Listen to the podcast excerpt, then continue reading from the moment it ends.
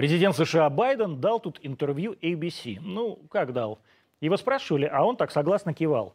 И вдруг спросили неожиданно так. Путин убийца, а Байден такой. Угу. Это, видимо, девиз всей новой американской политики в отношении России. Это заявление так долго всей новой американской политики в отношении России.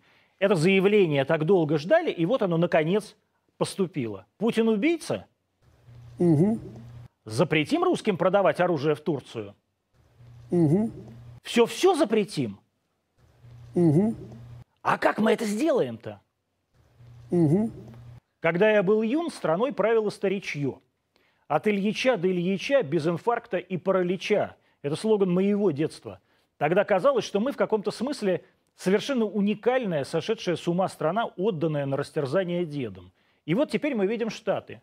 Один вечно обиженный дед изгнан из Белого дома и даже Твиттера. А на его место приходит дед с деменцией и трудно формулируемой позицией по любым вопросам. Дед, как зовут твою жену? Угу. Это не шутка. В ходе выборов Байден путал свою жену с сестрой, не помнил их имена и, по всей видимости, уже не шибко различал лица. Больной, страдающий от жизни старик управляет сейчас самым большим. Государством с самым большим ядерным потенциалом, самой сильной армией и самой агрессивной экономической системой. Запретим немцам покупать российский газ? Угу. А венграм российскую вакцину? Угу. А давайте уже долбанем по Москве, наконец, першингами. Ну, дедушка. Угу. Дед в психозе, дед невменяем. Дедом, очевидно, управляют какие-то внучки, манипулируют, шевелят руками и губами. Дедушка-то, правда, свое пожил. Ему ведь все равно? Угу. Угу. Мы в прямом эфире, а у нас в гостях заместитель председателя Комитета по международным делам Государственной Думы Наталья Владимировна Поклонская. Наталья Владимировна, завтра день рождения, вместе с э, годовщиной присоединения Крыма. В один день. Как это так получилось? Да, родители подгадали. Подгадали, Спасибо. да, все, кидайте. Спасибо. Букет. Вы, как, вот теперь вы зампред комитета по международным вопросам. Ну, что вы думаете про Байдена? Ну, надо, наверное, пожалеть американский народ, потому что не уровень президента такой страны, ядерной державы, э, говорить угу, и такие вот вещи. Постоянно. Ну вот как бы вы когда-нибудь слышали, чтобы вот даже в самом э, жутком каком-то сне глава одной державы, если это не Украина, называл бы главу другой державы убийцей? Нет, это, конечно, я говорю, не уровень для политика, э, тем более для руководителя, для первого лица огромной страны. А Наталья Владимировна Поклонская в прямом эфире Антонимов, а мы же, в свою очередь, 22.0, 20.02, а, РТД прямой эфир, прямой эфир Фейсбука, прямой эфир ВКонтакте, прямой эфир Ютьюба и прямой эфир Рутьюба. На следующей неделе будут Одноклассники и Яндекс Эфир наверняка, так что мы будем везде, где только можно. Вернемся после отбивки.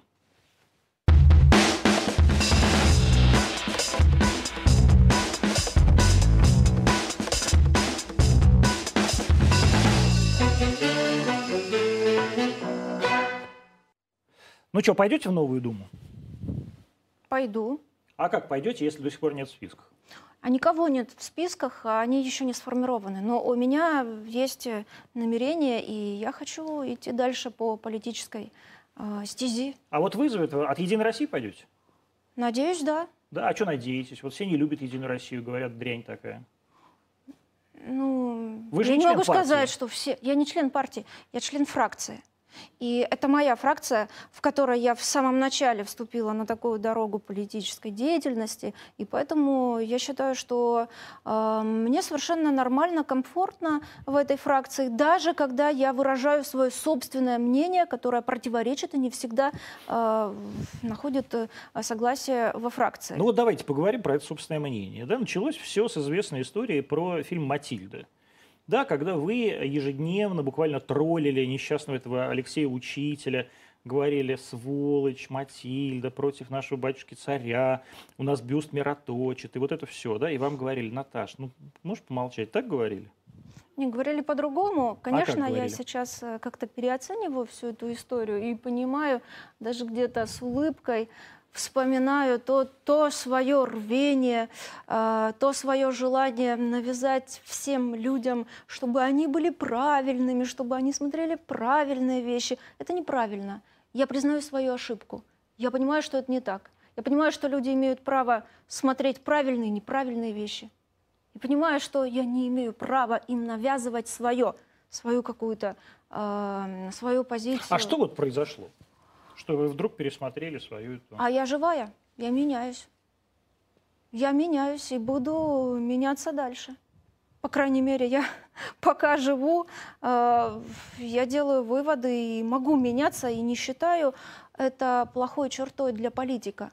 Потому что э, мы ведь не можем сразу, придя в политику, делать так, как положено. Вот везде правильно, вот везде быть специалистом. Нет. Э, я делала ошибки. Я сейчас, э, уже находясь в этом времени, смотрю назад и анализирую, а что я сделала не так? А И как что бы я сделали поступила? не так? Я не так сделала, потому что навязывала Ну вот что вы сделали не так? Давайте. Вот, в вот с фильмом «Матильда» Например? мы э, вот сейчас вспомнили. Конечно, я неправильно э, так э, рьяно э, говорила всем, абсолютно всем, разного мнения людям, что вот это нужно смотреть, а вот это нельзя смотреть. Это не совсем правильно. А как ваши отношения с игуменом Сергием?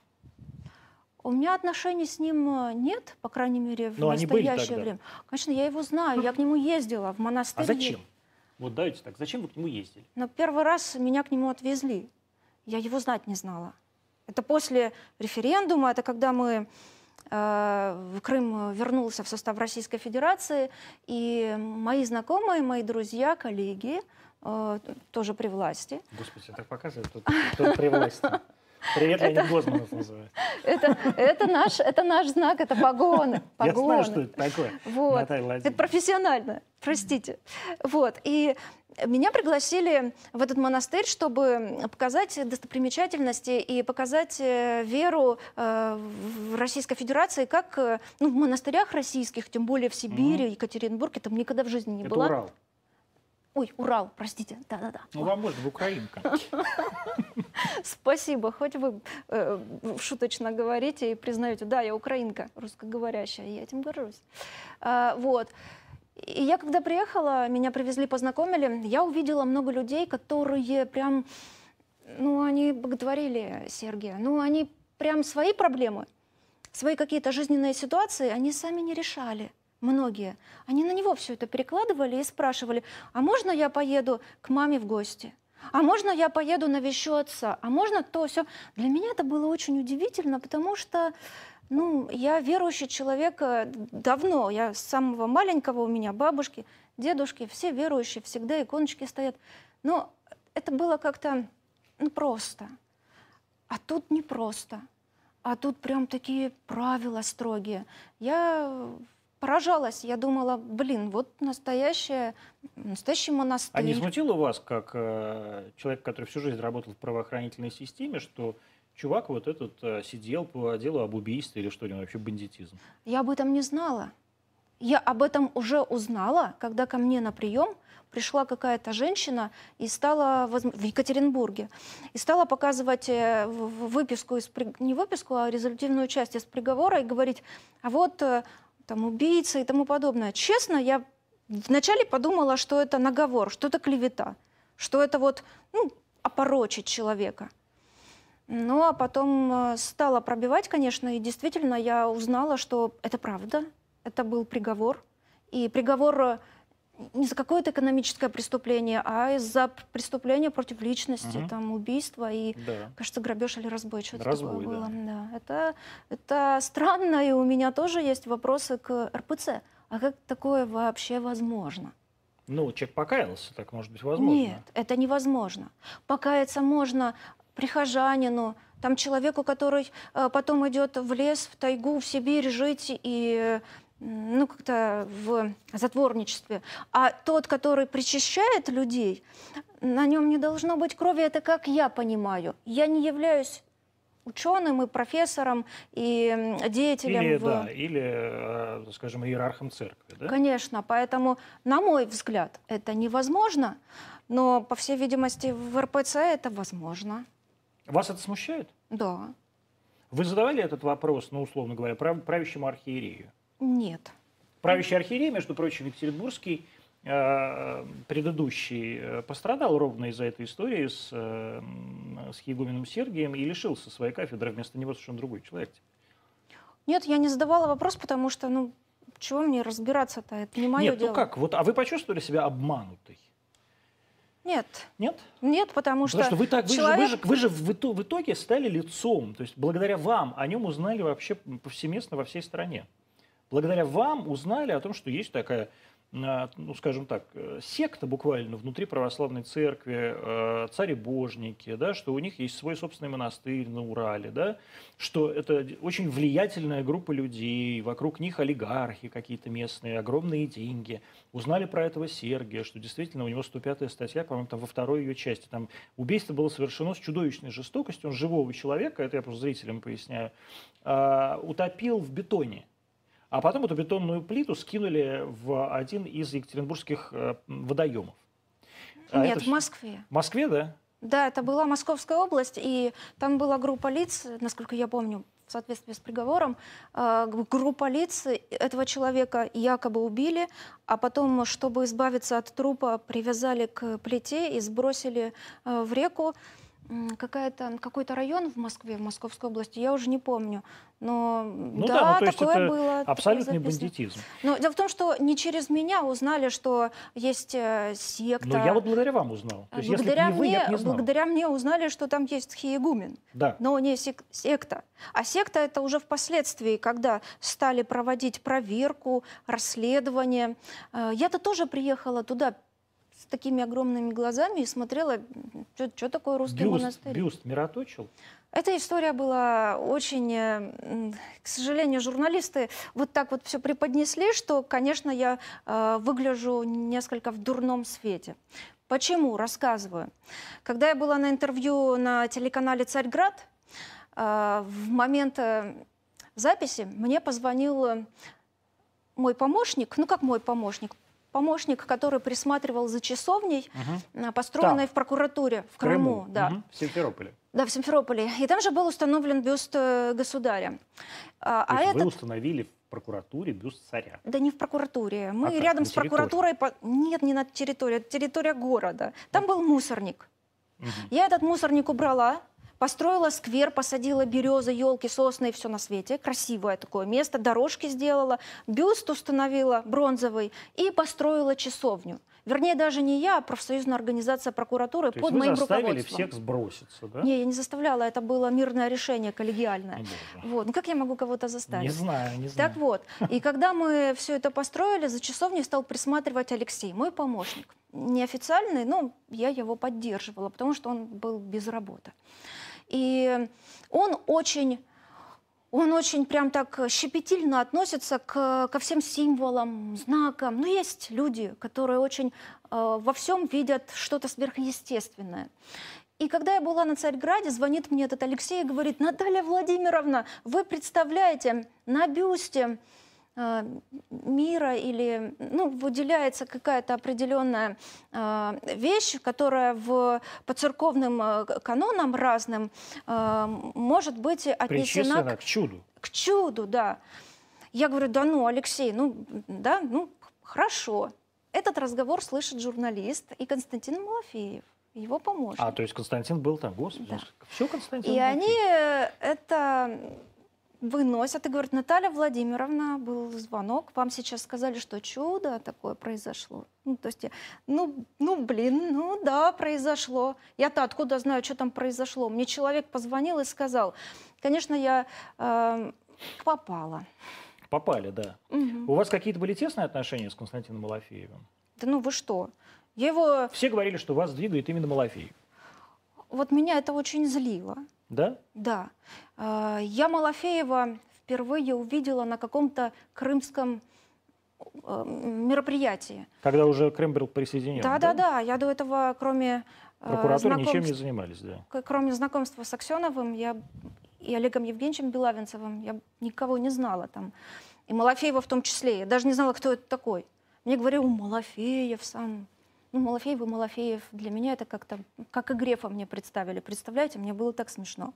А, Открытие МРИ Президент уже открыл все, в 2014 году уехали, и нас позвали на открытие этой МРИ. Яровая, все депутаты. И я такая хожу, полузамученная. Мне сказали, что обязательно нужно приехать. Я тогда прокурором была. У меня дело выше крыши. Я ну, приезжаю с охраной, с ребятами, все думаю, сейчас полчасика и назад на работу. Тут подходит э, человек, э, ну, как будто бы хозяин, ну, такой вот представительный. По-хозяйски Герман Оскарович, да, вообще Да, по-хозяйски такой. Герман Оскарович, я говорю, очень приятно. Ну, вас все знают, вы Наталья Поклонская. Я говорю, ну да. И так вот садимся. Я смотрю, возле Германа Оскаровича очень много людей, все ходят, все хотят Кланяются, поближе да. быть. И мы с ним сели рядышком друг с другом. Ну, вернее, так получилось, что он меня пригласил, чтобы я села рядышком. И стали разговаривать, там потом какие-то штуки в небеса запускали в связи с открытием. Потом он мне дал визитку, я, ну, понимаю, Герман Оскарович э, Греев. Ну, Председатель правления Сбербанка Гре- России. Греев, Греев, да. Мне на тот момент вообще было все равно. Мрия, это просто зрители, если не знают, вдруг, может, и такие есть, это лучший дом отдыха в Крыму, а, который принадлежит Сбербанку России. Его строила Россия. Еще, между прочим, когда Крым был украинским, он поэтому называется Мрия, Мрия — это по-украински мечта. Так а вернемся к, к- к Константину. Мгм. А, Вот вас злило, что все вас ассоциируют. Тем не менее, действительно все, вот я когда общался с людьми как в, го- в годы Матильды, так скажем, все говорили, нет, ну это все Малафеев, это все Малафеев. Ну, наверное, это кому-то надо было. Я к Малафееву даже во времена Матильды никакого отношения не имела. Не смотрели фильм «Матильда» вы? Нет. А что? Вы знаете, я столько начиталась сценариев про этот фильм. Он мне... В смысле уже- текстов, да, ре- рецензий, текст- да? Очень много. Нет, не рецензий. Именно сценариев, когда мы проводили проверку. У меня Господи, был а, три же, да. сценария. Меня Вы же было- еще несчастного Алексея Ефимовича пытались засудить. Да, я пыталась найти нарушения финансового характера и подлога документов, и такие нашла. Потому что первый сценарий, который был э, написан и под который выделены бюджетные деньги... Но он вообще не имел сумма. отношения к, к- к учителю. Нет, нет. Он имел отношение к фонду Винокура. Фонд Винокура, но там и был учитель, потому что он представлял этот сценарий в конкурсной комиссии. Но там сценарий был, Был про совершенно. Матильду. Там про государя вообще ни слова. Потом был второй сценарий, а потом уже третий. И в итоге, конечно, я понимаю, у меня прокурорский тоже интерес включился. Думаю, ага, бюджетные деньги, надо посмотреть, то да сё. Ну, Но это же не то, что три разных сценария снимали, а какие деньги украли или украли деньги. Это не целевое использование. Но Ну, я не могу об этом да? заявлять, потому что факт не подтвердился Да? органами следствия. Но подозрения у меня были на нецелевое использование. Господи. То есть вы почти чуть не уничтожили несчаст, карьеру несчастного Алексея Ефимовича Учителя. А нет у вас вот желания как-то извиниться перед, перед, перед ними или перед Да кем? ну, Нет? ерунда какая-то. Если мы бы встретились, э, я думаю, нормально э, общались бы. Да. да? Ну, извиняться, ну, послушайте, за что? Каждый делает свою работу. Я сейчас буду встречать каждого а, своего адвоката, подсудимого, и ходить и, Ну, это и вещи, извиняться. согласен. это работа. Он доказал, что он прав. Я не права. Все нормально, мы квит. А расскажите, как вы э, попали вообще в Государственную Думу? Это была интересная история. Э, В 2016 году, э, когда я была прокурором, Вы же были генеральшей. не Да? причем была, я и сейчас генерал, но только в прокуратуру я не ношу китель. Ну да, ну конечно, вот как генерал-майор, да, это в э, обычном понимании. То Да. У вас одна звезда большая. Да, на белом кителе. А как это называется в прокуратуре? Советник? Держав... Ой, держ... А, Господи, о, о! Вот они хохлы. Вот. Державный советник. Державный радный. Радник, радник. Государственный советник юстиции третьего класса. Подловили такие. А вы случайно не от этих? Нет, я не от этих, я не из СБУ. Ну, и вы, значит, э, в 2016 год. Да. 2016 год. Э, Меня приглашал вначале Сергей Валерьевич и Олег Евгеньевич. Сергей Валерьевич Аксенов. Аксенов и Константинов. Э, Константинов тогда был э, Он и есть сейчас председатель, Председатель Государственного Зак- совета Заксобрания, да? мгм, Крыма. Вот. И говорили, что ну, там я выполнила то, что должна была выполнить, а сейчас бы можно было бы уже и уйти в политику, то да сё. Я отказалась. Я говорю, слушайте, я благодарна, но у меня столько много невыполненной еще работы, много дел, и поэтому я буду работать в прокуратуре. Кроме того, у меня сотрудники, э, ну, я их очень, ну, честно, люблю. И любила, и люблю. Они молодцы, они же пошли за мной. Ну, пошли же. Я же за них в ответе. Вот. Отказалась. Идет какое-то время, там месяц-два. Потом э, меня пригласили в Москву, в администрацию, и сказали, что вот «Единая Россия», и мы сделали э, социальное исследование, и вас люди... Социологическое, да. Социологическое, да. И вас э, люди по-честному как-то поддерживают, ну, вам доверяют. Вы были очень популярны тогда. Ну, почему Вас- была? Я надеюсь, что Но есть. тогда вы прям были на пике, то есть вы были, наверное, там, в тройке э, самых узнаваемых и действительно таких как бы желанных женщин России. Ну, приятно. Вот. И говорят, э, поучаствуйте, пожалуйста, в выборах, чтобы поддержать э, Единую Россию. Ну, конечно, здесь я отказаться уже не могла. Не могли? Нет. Нет? Э, Я считаю, что я не жалею. А мне нравится. Я жила своей прокуратурой. Это была не только работа, это моя жизнь. Я там выросла, я там выучилась. Ну, Сколько? С э, 19 лет я в органах прокуратуры. Я ее просто, это моя жизнь, это все, что у меня, это прокуратура, дочь, мама, папа. Все остальное, ну, как-то так. И тут надо уходить снова. Второй раз я ухожу из прокуратуры. Первый раз, когда рапорт писала в Киеве на звільнення, Мгм. с после- э, отпуск с последующим увольнением. Мне было тоже очень обидно и Это было в страшно. 2014 В году, 2014 да? году. да. После Майдана, да? Это было в феврале, в марте даже 2014 года. 1 или 2 марта я написала рапорт и уехала, ну, собрала вещи и уехала в Крым. Э, Когда не стало нашего генерального прокурора, и уже произошел этот переворот. И тут для меня это решение очень болезненное, потому что я не знала, чем я буду заниматься. И тут снова надо писать рапорт и уходить в политику. Но я для себя понимала, что это уже окончательно. Я не буду возвращаться. Раз политика, я ее полюблю. И я ее полюбила. И я пойду дальше. А что вы именно полюбили в этой политике? Вот смотрите, давайте, 4 года, да, прошло в Государственной Думе. Пять. 5. Да. Ну, будет 5, да? Ну, как- в сентябре. в сентябре.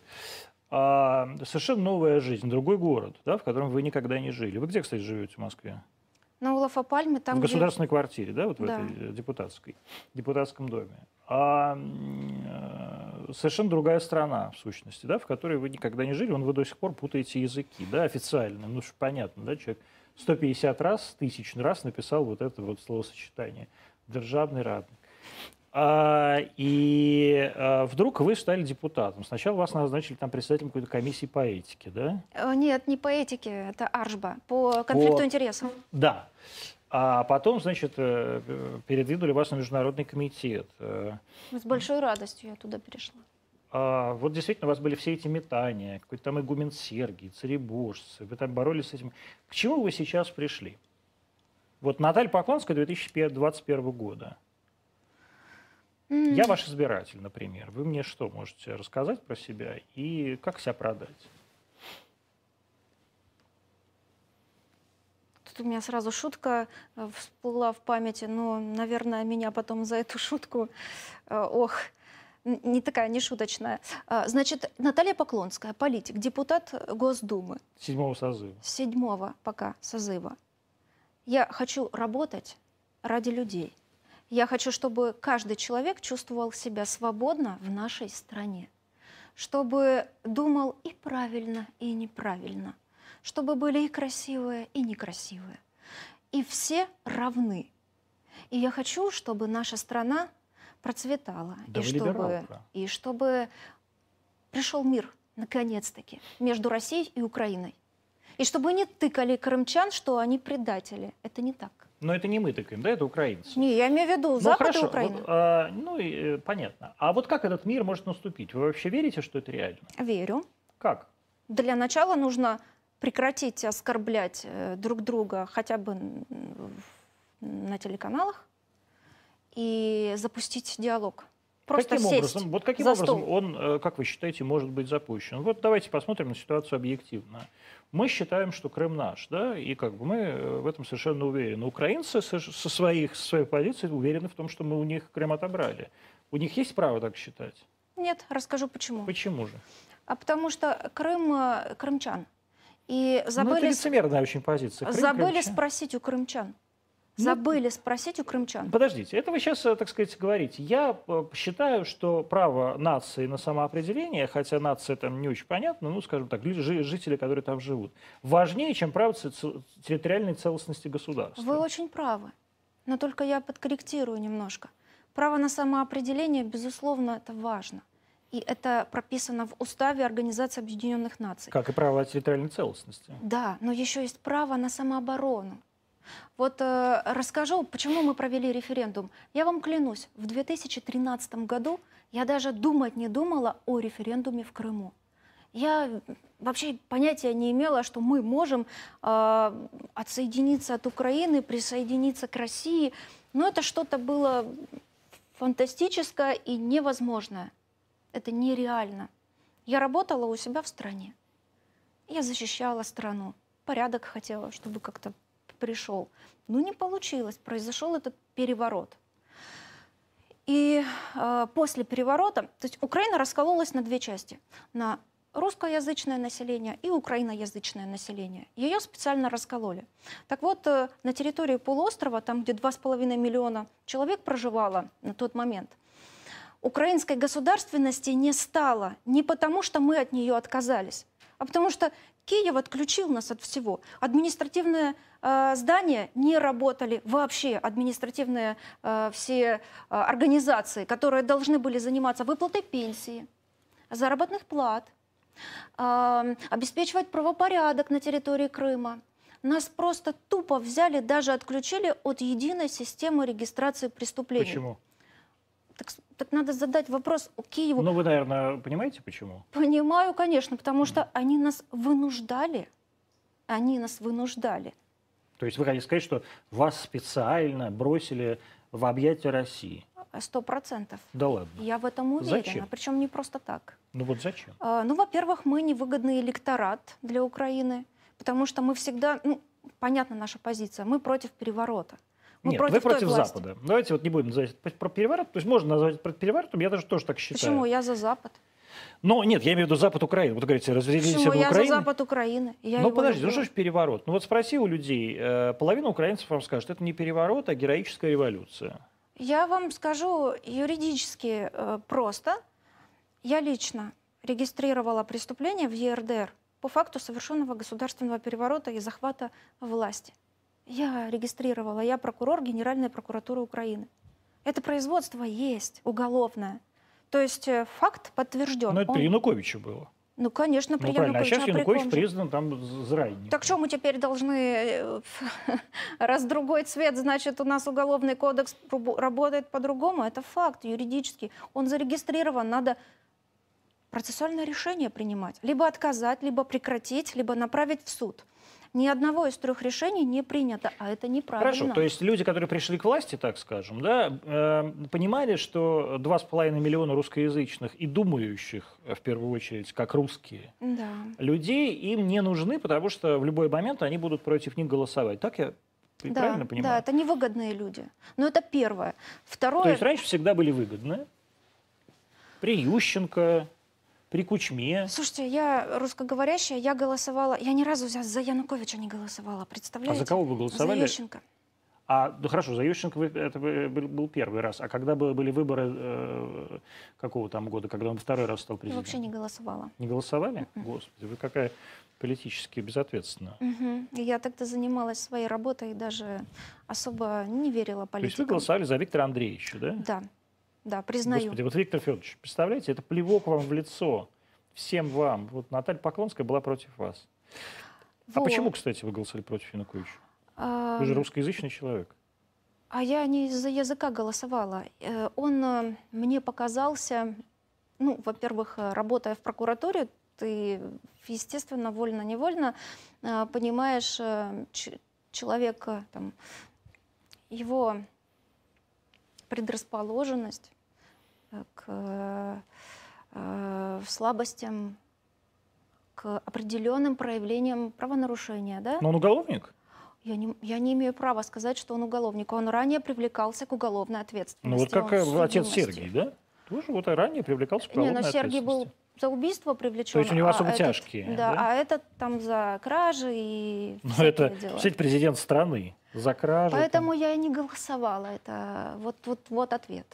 И поэтому тоже. Ну и второй момент, ну, мне как-то было неспокойно. Мне казалось, что он э, не тот человек, который может построить э, вот, как-то демократическое такое государство. А По поводу, о, да. кстати, я вспомнила, Антон, две секундочки, хорошо, ага. что вы спросили. По Конституции Украины, да, вот Крымский референдум. Это специально для Владимира Александровича Зеленского. Конституция Украины на момент 2014 года. Проявит. 2014 года. Украина являлась значит, э,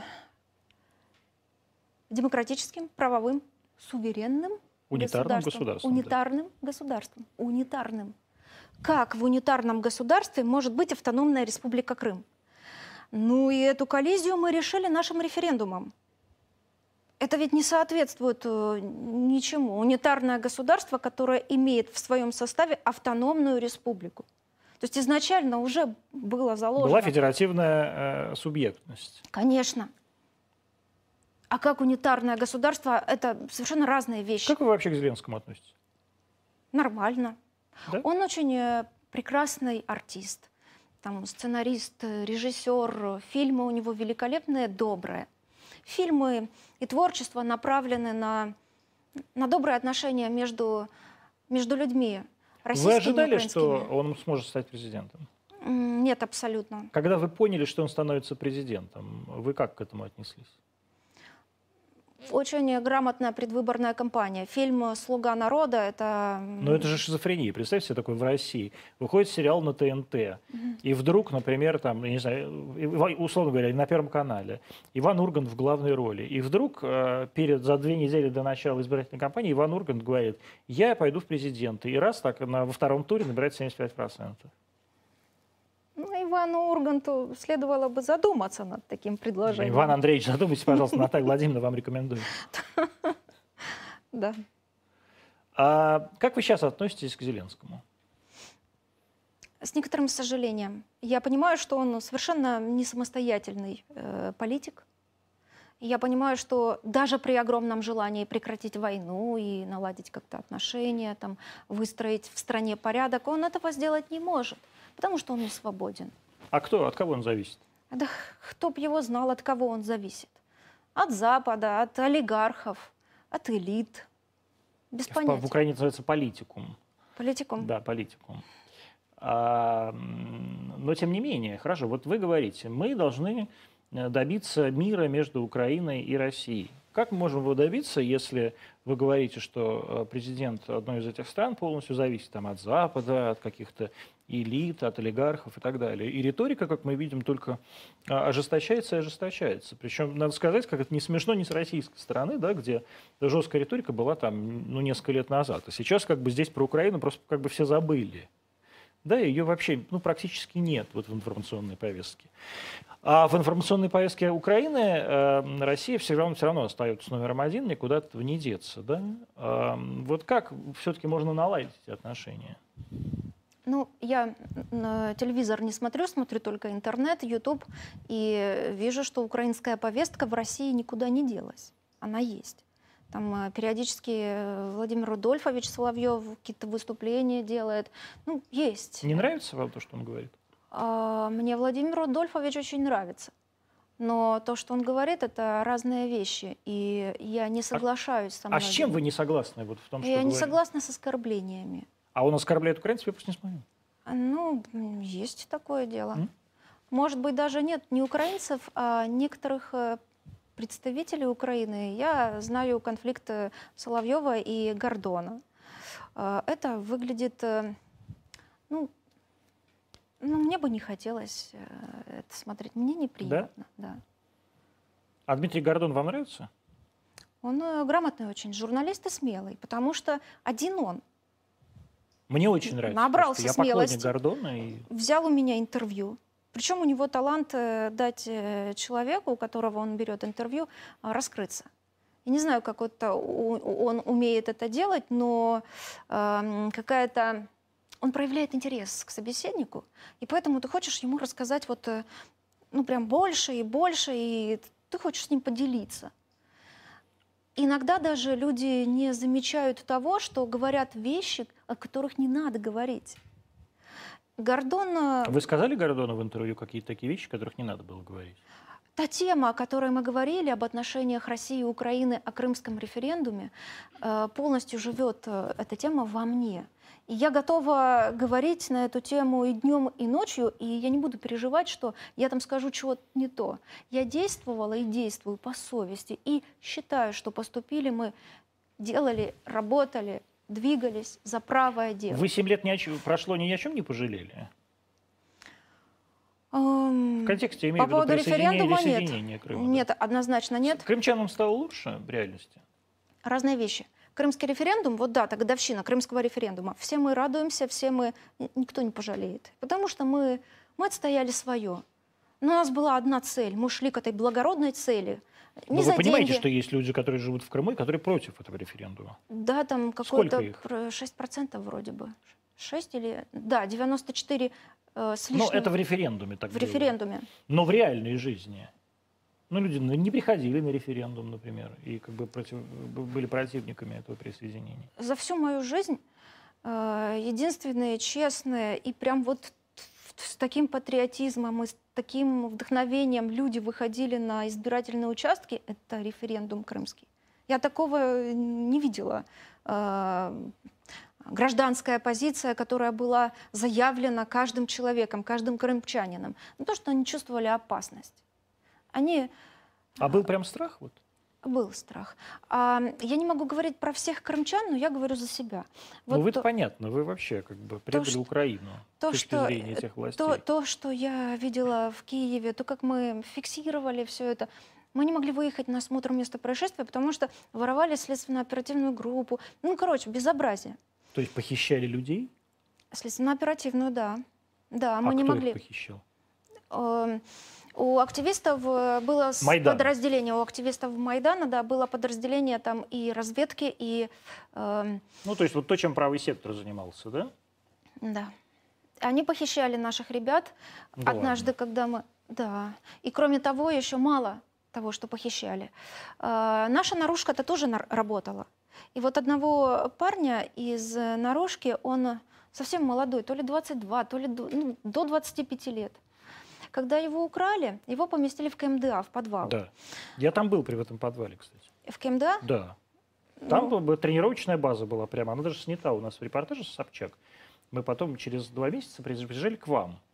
В а, Крым? Да, и были даже у вас в кабинете. Да, помните? конечно, это помню. Вот. И а, до этого два месяца назад мы были и снимали КМДА. И действительно, я подтверждаю вот то, что говорит Поклонская, там действительно в подвале была, была тренировочная база. И мы сняли это, можете посмотреть в СНОБе, есть этот репортаж, где мы сняли, как эта тренировочная база выглядела. Они его, нет, не пытали, они просто, ну, издевались, шут... веселились. А, человек после этого сошел с ума. Я его пыталась в Крым забрать, а, пыталась на работу хоть как-то, хоть помочь. Но ничего не получилось, потому что ну, он совсем не... Чем он сейчас занимается, знаете? Да ничем. Он живет в Киеве с родителями, но ему судьбу полностью перечеркнули. Но только таких много. Это я знаю об одном случае. А сколько э, А чего было больше, э, когда был референдум 7 лет назад? Страха или радости? Знаете, когда когда человеку очень больно, я свои эмоции опишу. Когда очень больно, там, открытая рана, к примеру, да, оно болит, все, и ты в горячке, ты в горячке, ты не чувствуешь уже этой боли, но ты хочешь, чтобы это все прошло. Ты хочешь, чтобы выздороветь. Так вот, у меня было желание выздороветь, потому что я действовала в горячке. Вот реально это такое состояние души, в горячке. Мне было обидно за то, что нас не слышат, за то, что э, людей полностью ну, превратили в какую-то массу баранов. Стадо, которое должно э, слушаться и идти за банальными преступниками, в отношении которых я вчера возбуждала уголовное дело, и которые вчера приходили к нам в прокуратуру вот такие вот на цыпочках. И мы их э, э, заводили к Виктору Павловичу Пшонке. И они обещали... прокурору. Да, и они обещали, что они все отрегулируют, или вообще, мало того, они говорили, что они не имеют никакого влияния на активистов Майдана.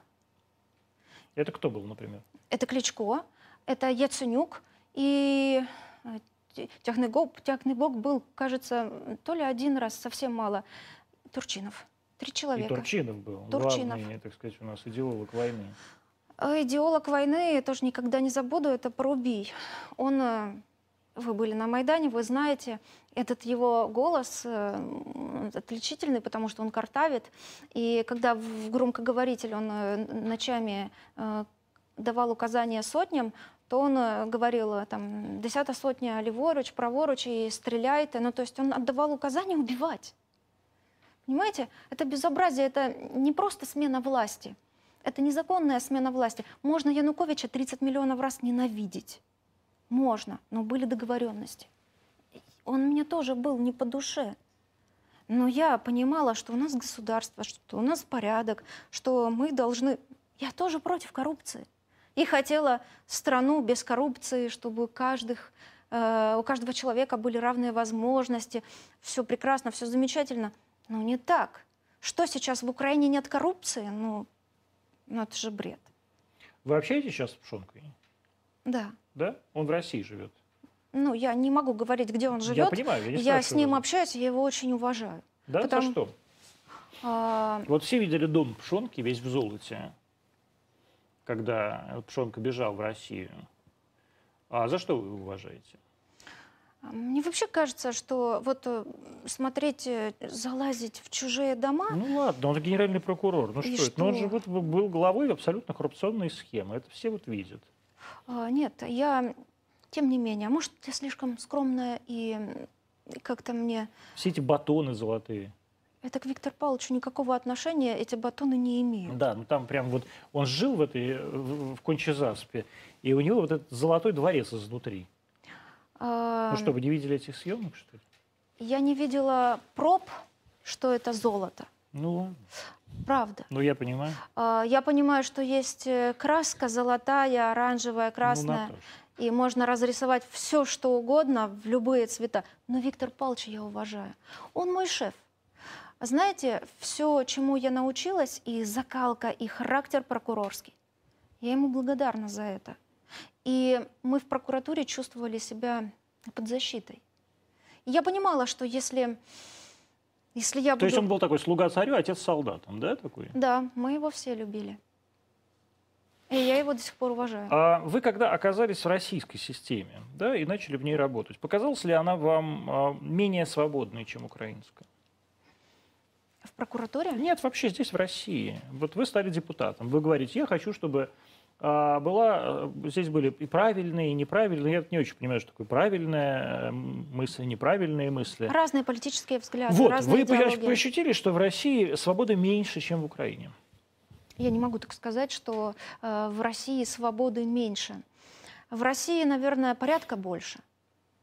Да, и вот эти вот э, границы, в которых люди живут и могут э, изъявлять э, свою политическую точку зрения, общественную, гражданскую, да, они строже, намного.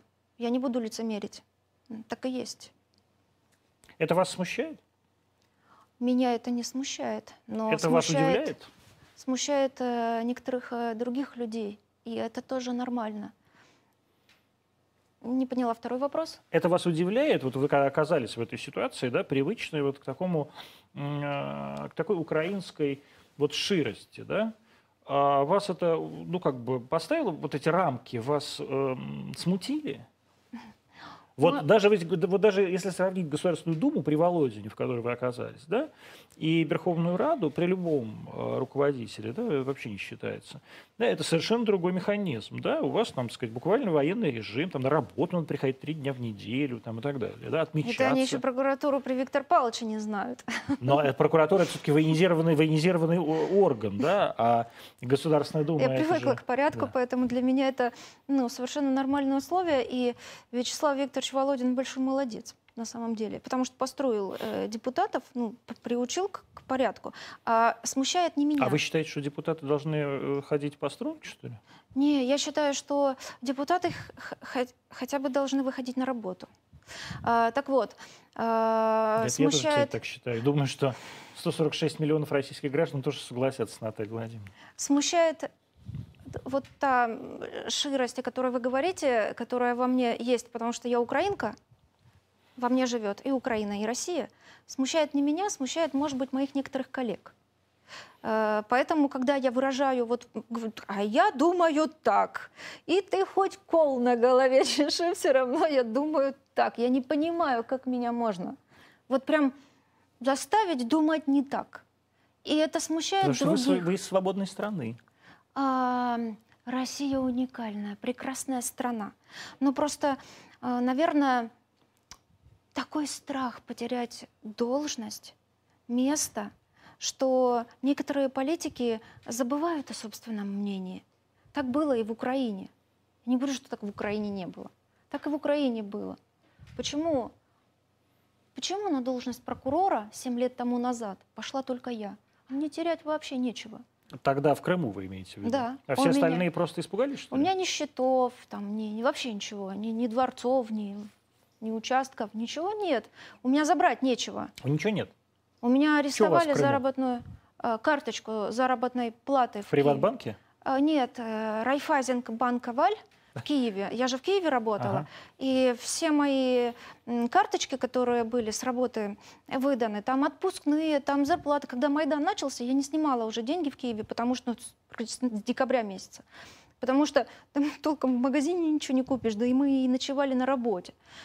Ну, там скопилось, накопилось. Я на отпуск собирала ко дню рождения, чтобы поехать с дочкой отдохнуть за границу.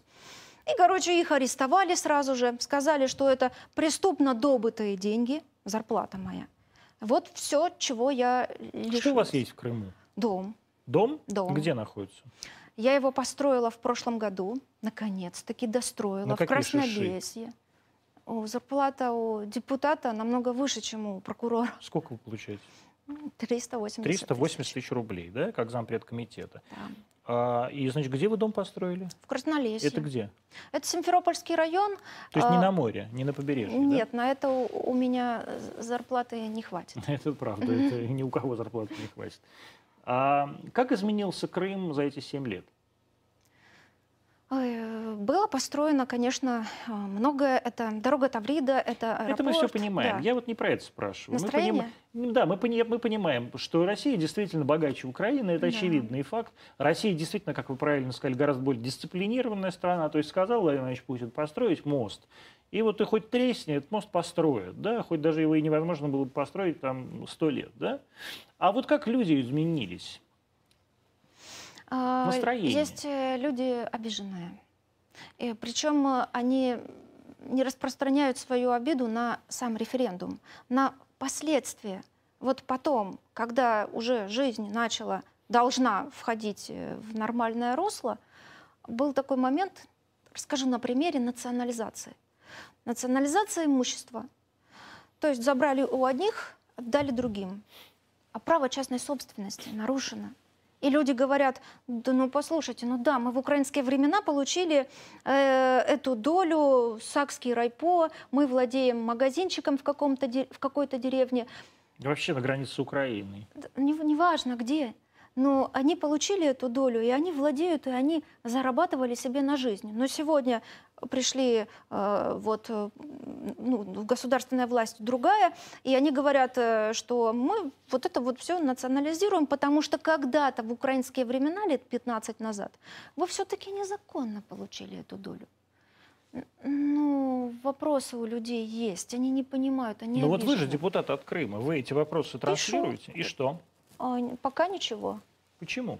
Потому что это гражданские споры, которые необходимо рассматривать в суде. У меня, к сожалению, нет э, механизма, а, а, в соответствии с которым я бы могла вынести какой-то распорядительный документ, обязательный к исполнению, и помочь этому человеку. Но я не согласна. А это вот из-за чего произошло? Приехали какие-то новые русские люди и решили устраивать, делить, делить собственность или что? Нет, конечно.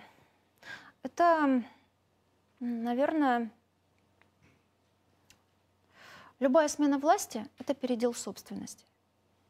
Но не всегда передел собственности касается только э, крупных объектов. Также и попали сюда обычные люди, которые жили. Единственный источник доходов – это этот магазинчик несчастный. Но они тоже попали. Передел собственности. Ну, крупные объекты, это тоже знаете. Крупные объекты, да, там Нет, это Нас- тоже человеку принадлежит, он его заработал, или я не знаю, но это же тоже его собственность. И тоже ее вот взять, национализировать, передать, отнять, это же тоже несправедливо. Ну, в основном это были объекты, которые принадлежали а, Приватбанку Коломойскому. Вот они все были национализированы и куда-то переданы. А вы знаете, все время говорят о том, что в Крыму куча собственности, которая принадлежит нынешним украинским властям или чиновникам. Это правда? Квартиры, дома, земельные участки, они никуда не деваются. Это так? Украинские граждане вообще имеют э, право А я не, я не, не, не, не, не- спорю с А по поводу чиновников, ну, я знаю, что у Зеленского есть квартира где-то в Ялте, и там все нормально. На каком основании ее забирать? А я не Ну, прошу вас забирать, я Да. наоборот спрашиваю, так ли это? Есть, да. Да? да. И никто никогда не предпринимал никаких попыток ее забрать, отнять и национализировать, и что с ней сделать. Э, Не могу сказать э, за других, но я точно не предпринимала таких попыток. Я вообще вопросы национализации ставила э, остро и думаю, что это, что это очень сложный вопрос, который надо еще дорабатывать. Как, а, тем не менее, изменились вообще настроения? Вот я помню этот восторг, на самом деле, с которым присоединялся Крым. Я это честно, вот когда все, помните, заклеивали украинские номера, какой-то, про- и вот еще не было новых русских номеров, и буквально какими-то стикерами заклеивали, и, де- и русский, русский флаг вместо украинского на автомобильных номерах люди сами делали. А вот что спустя 7 лет э, сейчас э, в, Киев, в Крыму думают по этому поводу? Как люди? Очевидно же, что пришло какое-то новое понимание. Нет э, гордости за референдум, но желание э, наладить диалог с Украиной. Это У есть. всех же украинские паспорта. Были, конечно, у всех украинцев. Это И остаются, потому что ты же не можешь выехать за, за границу, если у тебя нет украинского паспорта. Так Вот, вот как, как поражены права крымчан сейчас? Конечно, поражены, потому что э, крымчане вообще не могут оформить э, какую-то визу, куда-то выехать. Э, крымчане — это особый э, народ с особым статусом, э, который э, ограничен в правах, в правах, э, которые доступны для любого другого человека, проживающего на территории материковой России либо в Украине. То есть за свой выбор, за свои политические взгляды крымчане несут до сих пор вот такие ограничения. Люди не жалеют об этом? Это людей... э, Конечно, люди переживают насчет этого. Я не буду говорить, что люди довольны, рады и прекрасно э, там, выходят на демонстрацию и говорят, давайте еще нас ограничивайте, давайте нам, забирайте еще что-нибудь. Нет, такого нет. Конечно, люди переживают, и люди ждут, пока, пока нормально станут э, э, жить, как и все другие. Когда это может произойти? А, Наверное, когда все-таки будут э, слушать э, ну, не только Кремль и Киев, Москву и Киев, но и как-то нужно спросить и поинтересоваться у самих крымчан. А э, что там произошло у вас, люди добрые? Говорят, что вас аннексировали. И мы бы сказали международному сообществу, уважаемые коллеги, уважаемые э, сограждане, э, граждане, друзья, нас не аннексировали. Нас э, тупо бросили в 2014 году. Те люди, которые захватили власть, вынудили провести референдум, защищали свои жизни и обратились к Владимиру Путину. и очень-очень переживали за то, чтобы он все-таки не бросил нас. Потому что в Киеве уже бросили. Он нас не бросил. А вы хотите сказать, что это была не спланированная акция? Она была спонтанная? У меня? Он, ну, у людей? Для, нет, для Владимира Путина. Вот мы обратились к Владимиру Путину с просьбой нас принять. А вы думаете, это заранее не планировалось? Я скажу точно за себя. Я уже повторюсь просто. Я о референдуме не думала никогда. Поэтому для меня это была моя искренняя позиция, мое желание, мое честное отношение. Поэтому я могу свободно отвечать на вопросы и Гордона, и кого угодно, что такое крымский референдум. А по поводу планов, э, спецопераций, спецслужб, разведчиков, шпионов, я этого ничего не знаю. Я не знаю. А к вам есть такая претензия, она очень понятная. Вы, вы до сих пор говорите, что вы там державный ратник, а, что вы давали присягу в Украине, да, присягали одному государству, а теперь служите другому. Вы не ощущаете себя предателем? Абсолютно нет. Я давала присягу украинскому народу. И у меня руководитель Виктор Павлович Пшонко, президент Виктор Федорович Янукович. Нравится он мне, не нравится, это выбор людей. Он был назначен, он работал, он верховный главнокомандующий. Ну вот вам народ говорит, мы не хотим больше Виктора Федоровича. Э, есть законный выбор. способ говорить без убийств, без кровавого, кровавого переворота, без оружия. К Тяхнебоку, Махницкому, который пришел в прокуратуру вместо Виктора Павловича, Яценюку, э, кто там еще? Да всем им, Кличко, Я не давала присяги. Я не приходила к ним на службу. Поэтому я только возбуждала в отношении них уголовное дело. Вот все. Как вы относитесь к Порошенко? Слушайте, несчастный он человек, и мне даже страшно подумать, э, что будет с его детьми. Почему? Потому что столько крови на нем. А сколько крови на нем? Это Донбасс. Это обман вообще всего украинского народа и жажда наживы. Ему все мало-мало было. Жадный, да? Ну, конечно. Тут война, а тут в Липецке фабрика конфетная. Но он никак же не садится не Закрыл, когда мы сказали, что, э, э, товарищ, может, хватит? И он закрыл. Вы считаете, что вся донбасская история и война на востоке Украины – это дело рук Порошенко?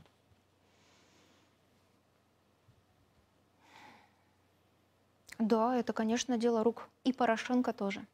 А кого еще? Я не знаю. Россия виновата в этом? Я никогда э, не стану э, обвинять Россию в конфликте на Донбассе. Почему? А потому что прежде всего виновата была Украина. Почему?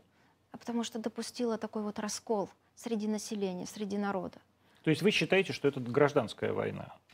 А Но... не ну, война с вмешательством в России. Официально Владимир Владимирович сказал, что вооруженных сил Российской Федерации на Донбассе нет. Но Их мы, нет? Но мы понимаем, что помимо вооруженных сил Российской Федерации есть еще какие-то свободные, наемные и ура-патриотические э, люди, э, вроде Стрелкова, да, который сидел у вас тут рассказывал, как он, э, как он героически, воевал, героически защищал Донбасс. Да. За русский мир убивал людей. Я категорически противница таких патриотов. Да? Да.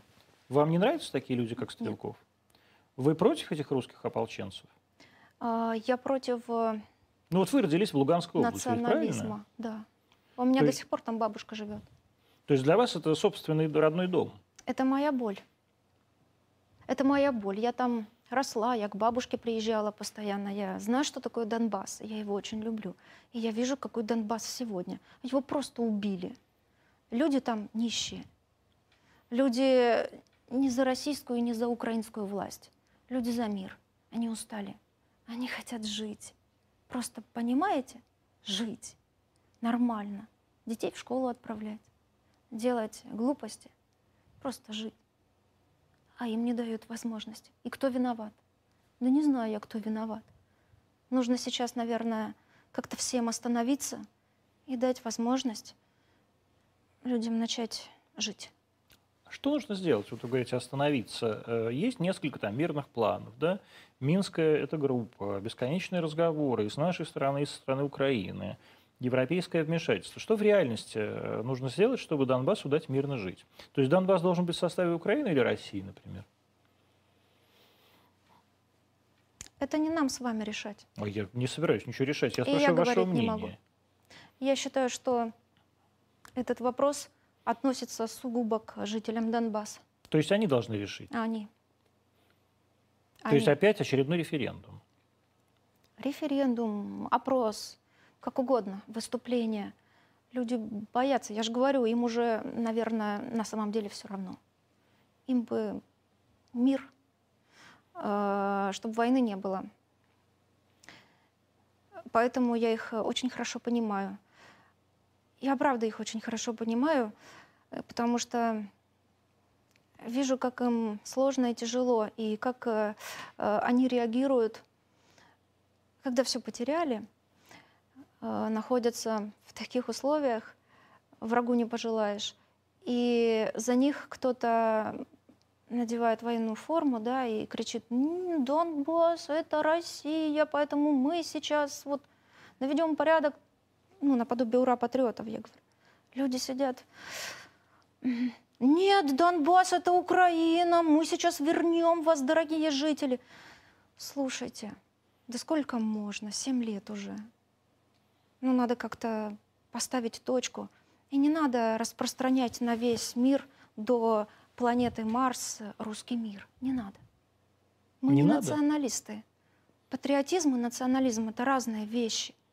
Не надо убивать э, другого человека э, только лишь потому, что там недостаточно хорош русский мир. Может быть, я тоже не хороша э, в плане русского мира. Ну так что теперь меня казнить? А что вот с вами произошло все-таки в течение этих семи лет, что вы, вот именно про семь лет я говорю, что вы вот э, самой, сама же были вот этой ура-патриоткой. Что с вами произошло? Вот э, я изменилась. Ну вот что, что стало триггером? Я, наверное, много увидела. Я чувствую людей. И я их люблю. Всех. Даже когда я была прокурором, вот, вот этот подсудимый, он столько крови у меня пьет.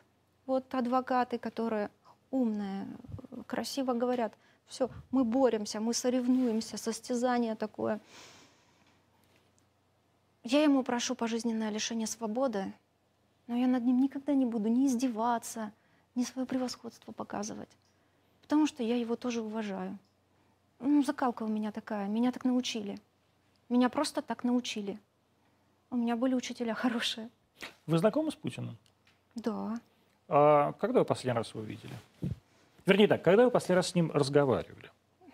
Это было очень давно. А, на перед выборами в Госдуму в шестнадцатом году. О чем разговаривали? Вы знаете, я ему просто... Я видела, в каком он э, в таком состоянии находился, когда встречался с кандидатами в депутаты. Он был очень уставшим. У него прям ну, и все задают вопросы, и каждый хочет вопросом, вот, какой он патриот. Блин, ну, Владимир Владимирович, посмотрите, какой я вопрос крутой задаю ради там чего-то хорошего, светлого. Я не была записана в протокол, чтобы задавать вопросы. Я тяну руку, тяну, дайте мне возможность. Наталья, сиди. Подождите, я хочу кое-что сказать, дайте мне возможность. Короче, он увидел, что я тяну эту руку. Ладно, последний, говорит, давай. Я встала и говорю, Владимир Владимирович, у меня к вам не вопрос. Я просто вам хочу сказать спасибо от всех крымчан за то, что вы нас не бросили. Спасибо. А он чего? У него Пожалуйста, были... говорит. Нет, у него были слезы в глазах. И он сказал, спасибо вам за то, что вы такие, какие вы есть. Вот он как сказал. Мы настоящие. А это, наверное, каждому ну, это качество, которое, к сожалению, в нашем современном мире стирается э, под маской «как надо жить», «с кем нужно общаться», «как нужно подстраиваться», лавировать, лавировать и вылавировать. И вылавировать. Угу. Это очень А, такое качество, наверное, в современном мире редкое. Вам тяжело сейчас вот лавировать, лавировать и вылавировать? Нет, абсолютно. Ну, во-первых, я женщина. Мне кажется, нам как-то, вот говорят, мы там слабее, там, да ничего подобного. Может быть, физически, ну, конечно, сто процентов физически мы слабее. Но тем не Сейчас менее. уже не поймешь. Это точно. Но мы как-то гибче, наверное, податливее. Ну вот, э, ну каждая женщина, она в душе все равно какая-то актриса. Вам вообще как в Думе? А мне совершенно нормально в Да? Думе. Вам нравится туда ходить на работу? Нет. Мне не нравится туда ходить на работу, потому что там какая-то атмосфера. Люди хорошие. Люди хорошие, но так, в принципе, не очень. Но атмосфера, у меня такое чувство, что то ли этот мавзолей негативно влияет, понимаете ли. Ну, лежит труп. Но он далеко, ладно. Он ближе к Кремлю. Вы ак- аккуратнее сейчас. Ну, что-то там не то происходит. Может быть, э, энергетические э, звезды так сходятся. То есть люди хорошие, но тяжело. А что тяжело? Тяжело, там атмосфера сложная. Ну вот какая? Ам, нет вдохновения. Ты приходишь, и ты словно, вот э, как будто бы в какую-то, попадаешь в какое-то место, и с тебя как э, вакуумом высасывается энергия. Я не знаю, я так себя ощущаю. Мне там ужасно.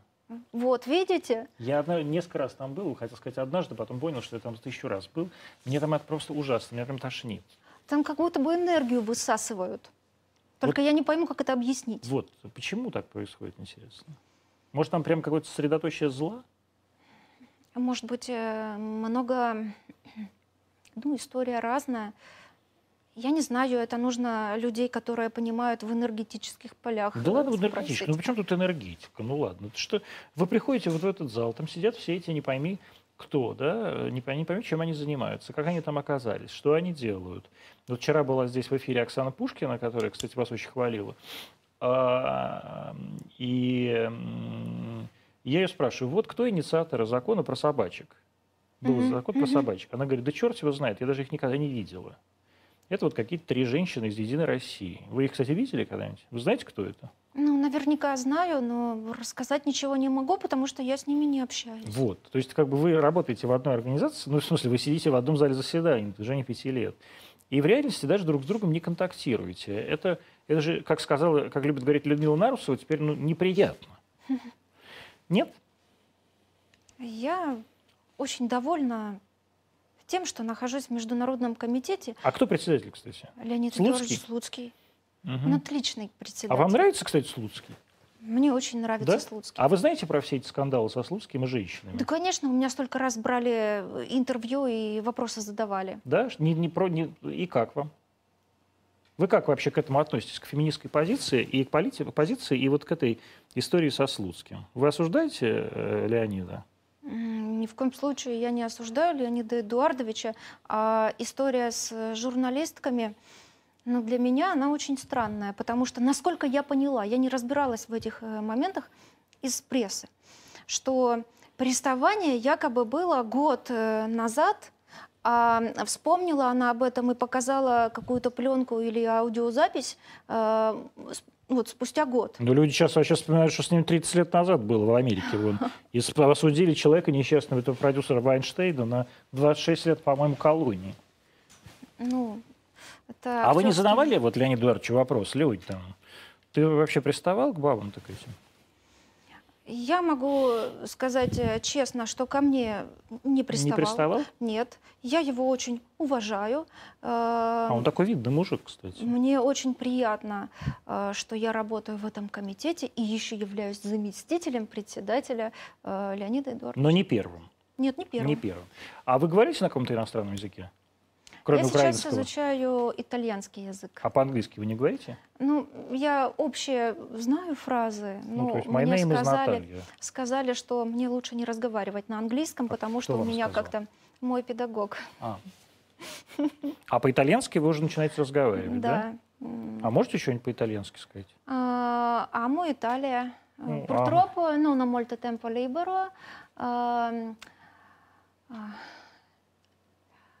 Ам, а, Что же еще сказать? Э, Миама Италия, это я люблю Италию. Ну, Амо, просто- амо Италия, я люблю Италию, да. Ho molto tempo libero, это, к сожалению, у меня Да. нет э, много свободного времени.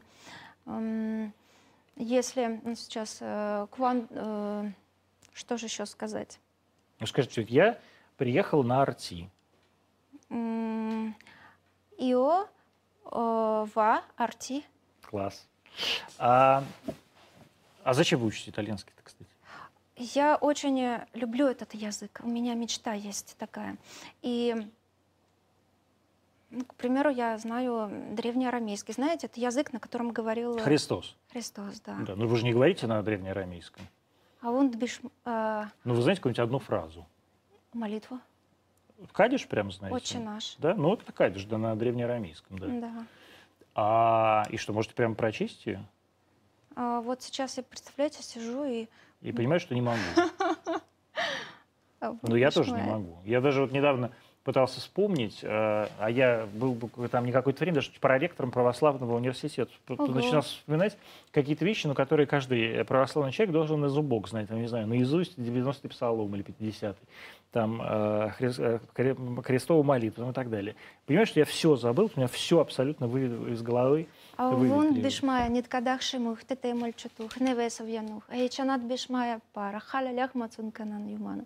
Вот шук хлан хэбэй, нейче надо пахнан, шуклан хэвин. Так. Улетела. Дев- Девочки, уймите вашу мать. Видите, помню. А А у меня предки просто, они э, волохи. И это он- кто? Это было такое э, княжество Древней Валахии. А, ну это на границе с Молдавией. Ой, это Да? и Румыния, Да. и Молдавия, и Болгария, и Балканы, и Западная Украина. Вот, они оттуда. Это вот София Ротару буквально. Но София Ротару, она с э, Молдавии. Вот, Ну как, она вот, э, это вот, э, почему из Молдавии? Она же из Черновцов, из Черновцов. конечно. А, прошу А, прощения, Э, прошу вибачення. Вся эта Червона господи. рута, да. Я совсем уже меня... Конечно, она же оттуда. Это же вот оттуда, она же ротарь. А Ну, сейчас она в Ялте живет же, да? Нет, она не признала крымский референдум, и она все оставила и уехала в Киев, Украину. Да? Она не приезжает к нам в Крым. Никогда. Ну, не знаю, как насчет никогда, может быть, как-то закрыто приезжала, но, насколько мне известно, нет. Ну, Вы как-то переживали по этому поводу? Пытались с ней разговаривать, нет? Так я же ее лично не знаю. Ну, чего мне с ней разговаривать? Нет? Ну, это как-то обидно, мне кажется, вот ты прожила в Крыму. У нее там в Крыму же какая-то гостиница в Ялте, Вилла да? София. Вилла София, Мгм. да. Нет, и она прекрасная, удивительная женщина. Ну, насколько вот я ее люблю. Я люблю слушать ее песни. Она талантливая очень артистка. Вы э, вот в международном своем комитете, э, вы, так, я вот, вы, вы говорите сейчас, у вас абсолютно такие центристско-либеральные взгляды. Вы абсолютно как я, вы такой консервативный либерал. Вот я хочу, чтобы было и нашим, и вашим, чтобы были нормальные люди кругом. Э, Как вы относитесь к тому, что происходит сейчас в, с Россией в ПАСЕ? Обидно. Да? Конечно, обидно, но нам ни в коем случае нельзя уходить. Нет? Нет, Ну, я почему? считаю, что мы должны там быть. Вот Петр Олегович Толстой все время говорит, надо уже бросить это ПАСЕ. М. Я за то, чтобы мы добивались своей цели, чтобы мы везде присутствовали, чтобы, э, короче, чтобы мы не закрывались и не изолировались. Потому что мы должны участвовать в жизни мировой. Ну, то есть мы, мы можем, мы достойная страна. Зачем нам уходить? Ну, Ничего Ну подобного. вот Байден сейчас говорит, Путин убийца. Нам что надо делать с этими людьми дальше? Отвечать, конечно. И я уверена, что наше внешнеполитическое ведомство ответит э, достойно. Думаете? Как они выражают озабоченность глубокую. Ну, там по-разному. Моя, так сказать, Мария Владимировна Захарова там многое умеет делать. А, к вопросу о Донбассе. Вот, например, вы говорите, я с Путиным, ну, даже это разговором назвать сложно, в 2016 году а, сказала ему спасибо. А если бы вот вам сейчас позвонил Владимир Владимирович Путин и предложил вам стать спецпредставителем по Донбассу, вы бы согласились? Если бы мне позвонил Владимир Владимирович Путин и что-то предложил, конечно, я соглашусь. Потому Почему? что это мой верховный главнокомандующий. Ну, вы же не военный, это, вы же не военный. Ну, что, М, У меня верховный это все равно главнокомандующий? осталось. Мгм. Вот э, скажет, нужно идти на Донбасс и там э, э, выстраивать жизнь, потому что политика вот такая, вот там, я не знаю, приносить, ну, какие-то наставления будут, какая-то ясность позиции, я, конечно, буду выполнять работу. А скажет вам Владимир Владимирович Путин, иди умри за Донбасс. Я знаю, что Владимир Владимирович Путин такого не скажет. Глупости не говорит. Да. Наталья Поклонская была в прямом эфире Антонина в 21.14, э, РТД, YouTube, Facebook, ВКонтакте и Рутюб. И со следующей недели Одноклассники и Яндекс Эфир. Я надеюсь, мы встретимся с вами завтра в 20.00. У нас будет вице-премьер Татьяна Алексеевна Голикова.